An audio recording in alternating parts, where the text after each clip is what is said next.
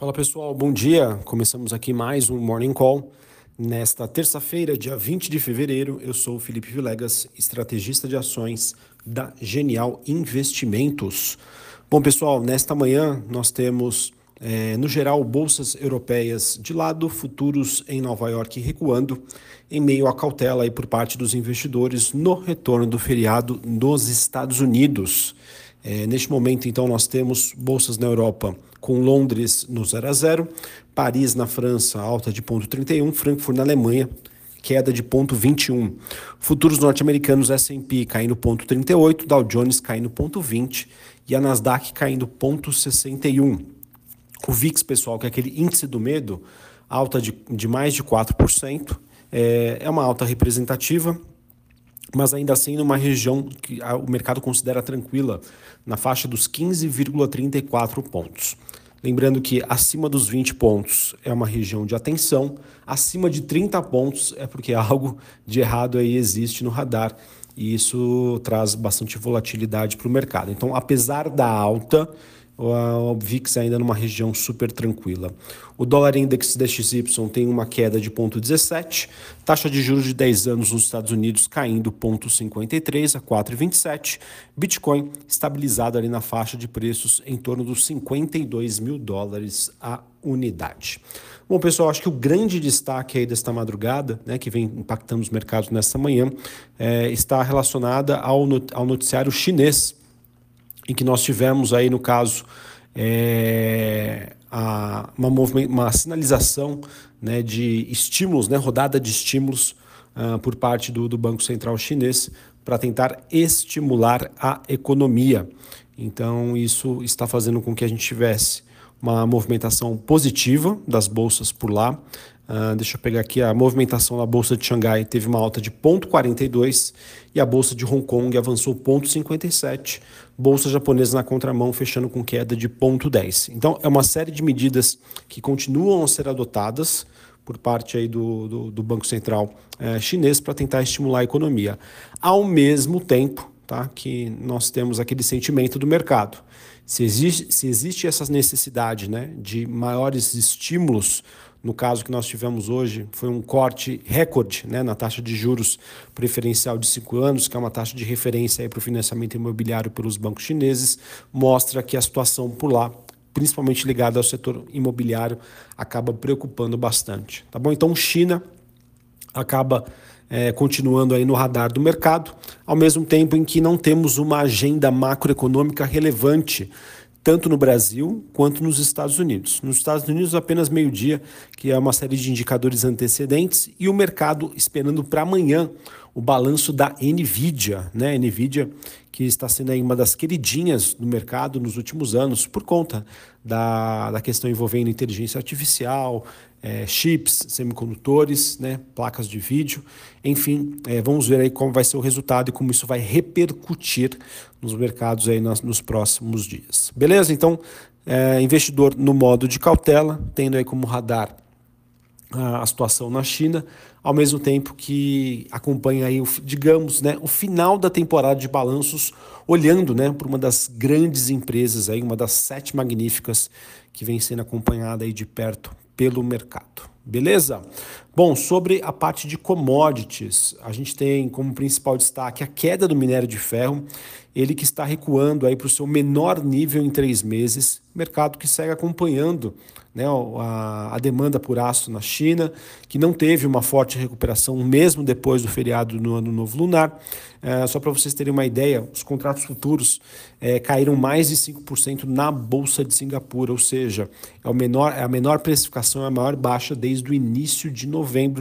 Além disso, né, a BHP, que é uma das maiores mineradoras globais, alertou aí que há múltiplas incertezas em torno das perspectivas para o mercado de minério, inclusive aí sobre as medidas dos reguladores chineses para a indústria de siderurgia neste ano. Tá? Então isso está fazendo aí uma, trazendo uma movimentação um pouco mais significativa para o minério de ferro.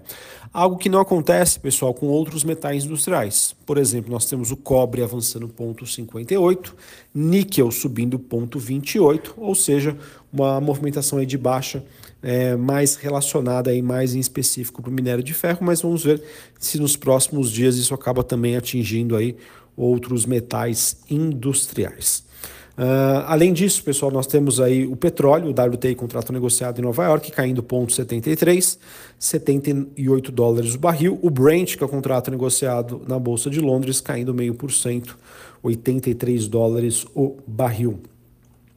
Uh, e acho que é isso, tá? Petróleo que é, tem esse leve viés de baixa, ele que ainda negocia próximo do seu maior nível nos próximos três, dos últimos três meses. O mercado segue de olho aí uh, na, no conflito né, geopolítico que atinge hoje a região do Mar Vermelho no Oriente Médio. Beleza?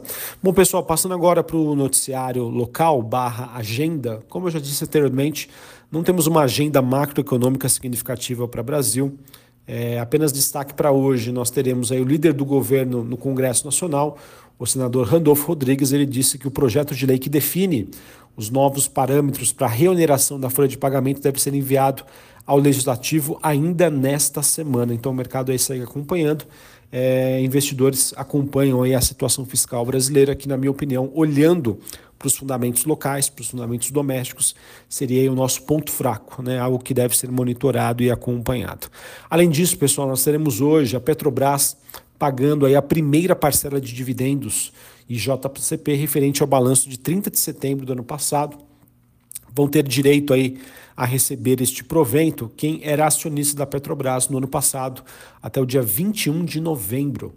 Então, se você era acionista nessa época, você muito provavelmente aí vai receber hoje essa primeira parcela. Além disso, o mercado segue acompanhando também a temporada de balanços. Nós teremos aí é, diversas empresas que vão divulgar os seus resultados. Aqui no Brasil, teremos aí como principalmente a Três Tento, a Transmissão Paulista, Gerdau, Iguatemi e Vivo. Todas essas empresas divulgam os seus dados de balanço hoje, após fechamento do mercado. E só para encerrar falando sobre o noticiário corporativo, a gente teve ontem o Carrefour Brasil divulgando aí seus resultados. Ele que registrou um EBITDA ajustado de 1,9 bilhão, é, para ser mais preciso, 1,88 bilhão no quarto tri. Isso representa uma queda de 5% no ano contra ano. E esse número, apesar dessa queda, ele mostra um número que veio acima das expectativas do mercado. Mercado que esperava um EBITDA de 1,71 bilhão, mostrando que aquele processo de turnaround, ou seja, de reestruturação, após aí diversas aquisições que o Carrefour fez, começa a gerar frutos. Acredito que isso possa trazer uma repercussão positiva. Também tivemos ontem Americanas adiando a divulgação das suas informações financeiras referentes aos primeiros trimestres de 2023. Era para ser, ser divulgado ontem e agora passou para o próximo dia 26 de fevereiro, antes da abertura do mercado. No mesmo dia, a empresa disse aí que vai fazer uma teleconferência com investidores e mercado em geral para tirar todas as dúvidas.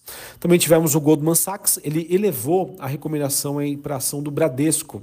Ele que tinha uma recomendação de venda e passou para uma recomendação neutra, com preço-alvo em R$ 14,00, em linha com o fechamento de ontem.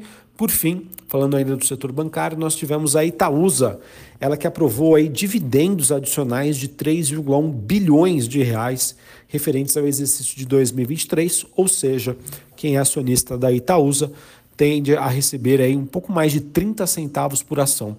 A gente vê aí sempre muitos investidores reclamando, né, que ela só pagava 4, 5 centavos Agora ela resolveu aí ser boazinha com seus investidores, só para vocês terem uma ideia. O yield, ou seja, a taxa de retorno com este dividendo, dá um pouco mais aí de 8%. Então isso deve chamar a atenção do mercado sem sombra de dúvida. Beleza? Bom, pessoal, então é isso que eu tinha para passar para vocês. Infelizmente, é, enxergo hoje um viés um pouco mais negativo para a Bolsa Brasileira, levando em consideração a queda do minério de ferro, como ele está impactando outras mineradoras e como ele pode impactar a Vale. A Vale, na minha opinião, que segue bastante descontada, se a gente for levar apenas em consideração a correlação minério de ferro e ela, tá? E esse desconto acabou eh, vem acontecendo aí diante das incertezas do mercado em torno da recondução ou não do atual CEO da companhia. Então, sim, enxerga um viés negativo, mas tem ainda uma expectativa de que esse viés negativo seja com é, uma movimentação menos intensa do que a gente vem acompanhando para as mineradoras lá fora, tá? que tem uma, é, hoje uma correlação mais forte aí com o minério de ferro, mas enfim, vamos acompanhar. Por enquanto aí essa visão um pouco mais pessimista. Vamos ver como que o mercado que está hoje, né, começando num tom um pouco mais negativo e isso também vem a interferir aqui nas ações domésticas. Acredito que o mercado tende a focar um pouco mais na, no noticiário microeconômico, né, ou seja, relacionado à temporada de balanços. Um abraço, uma ótima terça-feira para vocês e até mais. Valeu!